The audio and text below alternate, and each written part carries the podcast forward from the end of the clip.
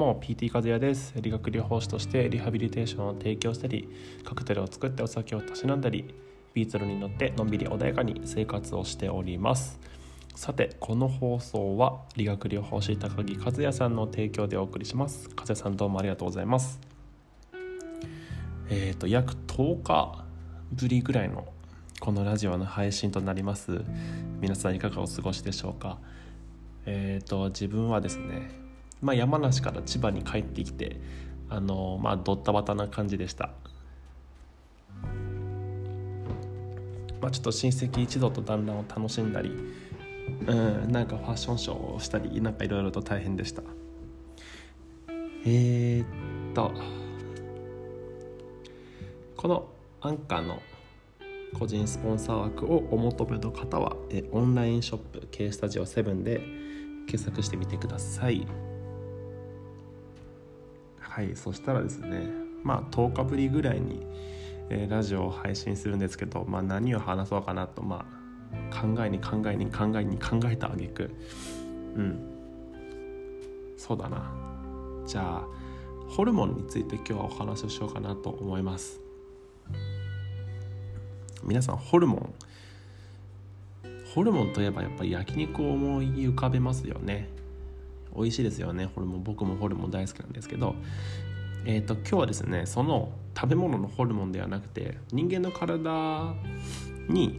えー、存在する、えー、臓器から物質されると言われている、えー、ホルモンについてお話ししようかなと思います。えーと、前向きのお話をたくさんしたいと思うので、えーと、幸せホルモンというくくりで、えお話をしようかなと思います。では行きましょう。じゃあまず幸せホルモンって何ってところからですね、えーと、幸せホルモンっていうのは、まあ、脳内と腸内のホルモンの中でも、えーと、分泌されると心と体に心地よさを感じるもののことを言います。その中でもえっ、ー、とイライラを抑えてくれるセロトニンとか、えー、快感を得ることができるドーパミンとかあとは心を落ち着かせてくれるオキシトシンの3つになります。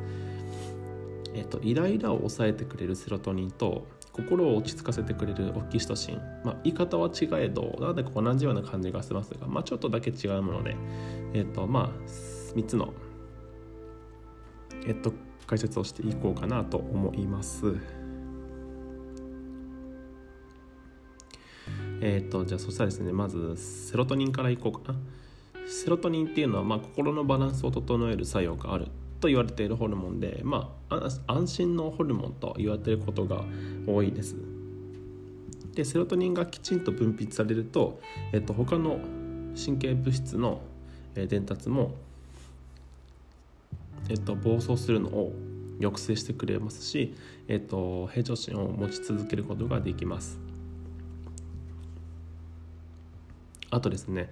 えっと、睡眠を促すメラトニンっていうホルモンがあるんですけどそのホルモンを分泌するための原料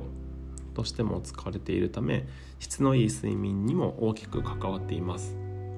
セロトニンが不足すると、まあ、イライラしたりうつ状態やと暴力的になりやすいと言われています。じゃあ先ほども同じような、えー、効果があると言われているオキシトシン。えー、とですが、まあ、セロトニンと同様ですねこのオキシトシンというのも心を落ち着かせてくれる効果があると言われています。しかしこの最大の特徴としては、えっと、セロトニンと違ってオキシトシンというのはこうスキンシップなどこう人と人の親密なコミュニケーションの際に分泌されることがとても多いです。うん例えば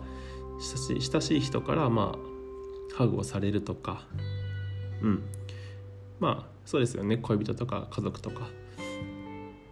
にこういうスキンシップがあることで、えーと、大きい写真が分泌されます。でこのホルモンが分泌されることによってとってもこう心が温かく幸せな気持ちになるって言われています、えー、じゃあ最後にドーパミン。ドーパミン多分皆さん聞いたことがあるんじゃないかな。えっとまあ、何か嬉しいこととかいいことがあると、まあ、これは脳内で分泌されることが多いです。でこのドーパミンの分泌によってこう快快楽快感を得ることができます。でドパミンが分泌されると人間は意欲的に、えーと、行動力が増してきてもっともっとっていうふうにより今の状態よりもよりいい状態を、えーと求めようとします。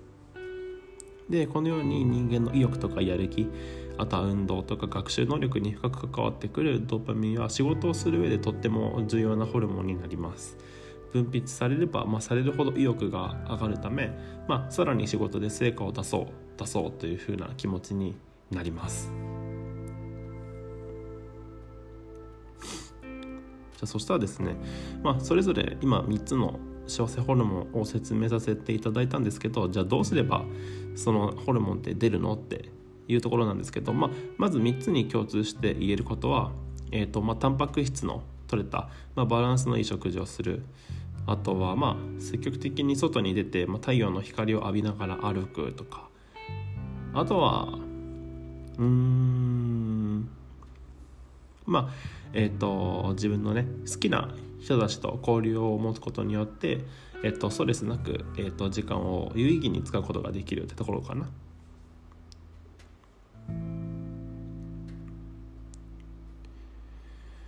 えっ、とまあそんなところかな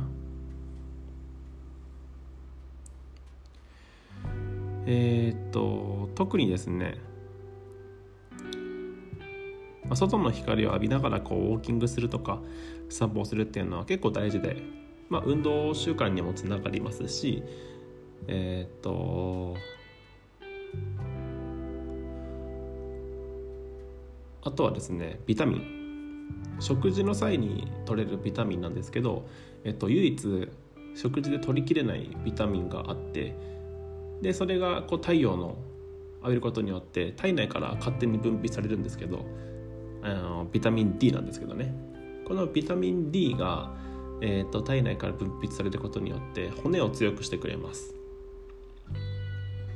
くる病なんていう病気を、まあ、聞いたことがないと思うんですけどあの骨があまりにもえーと、もろくなってしまって本当20代30代の若い方でも、えーと、ちょっと転ぶだけであの背骨にひびが入ってしまったりそれこそあの骨が折れてしまったりっていうのがあります。なので、えーと、浴びすぎるのも紫外線を浴びてしまうので、えーとまあ、シミの原因とかあとは皮膚がんになってしまうんですけど浴びなさすぎるのもあんまり良くなくて極端すぎる例があんまり良くないです。まあいろいろとなんかあの海外の文献とか見るんですけど15秒とか1日そんなもんでいいらしいですどうやら。だからまあ朝起きて日の光を浴びて背伸びしてストレッチしてがもうちょうどいいかもしれないです。まあ今この参考にさせていただいている文献は、まあ、お昼休みの1時間の間にまあ、ちょっと外に出てランチをしながら、えー、と同僚気の合う同僚と,、えー、と30分ぐらいお話をするって書いてあるんですけど、まあ、そんなに30分もあの外に出る必要は特にない感じです。はい、まあそこはね人によりますけど。まあ、一応学術的にはね15秒とかそんな短い時間で大丈夫らしいのであのぜひぜひぜひ実践してみてください。はいじゃあまとめいきましょうか、まあ、今回はですねセロトニンとドーパミンとオキシトシンこの3つのホルモンを、えっと、増やす方法とか、えっと、概要の方を説明させていただきましたまあ明日から、えっと、実践できそうなところをちょっとかいつまんでお話ししたので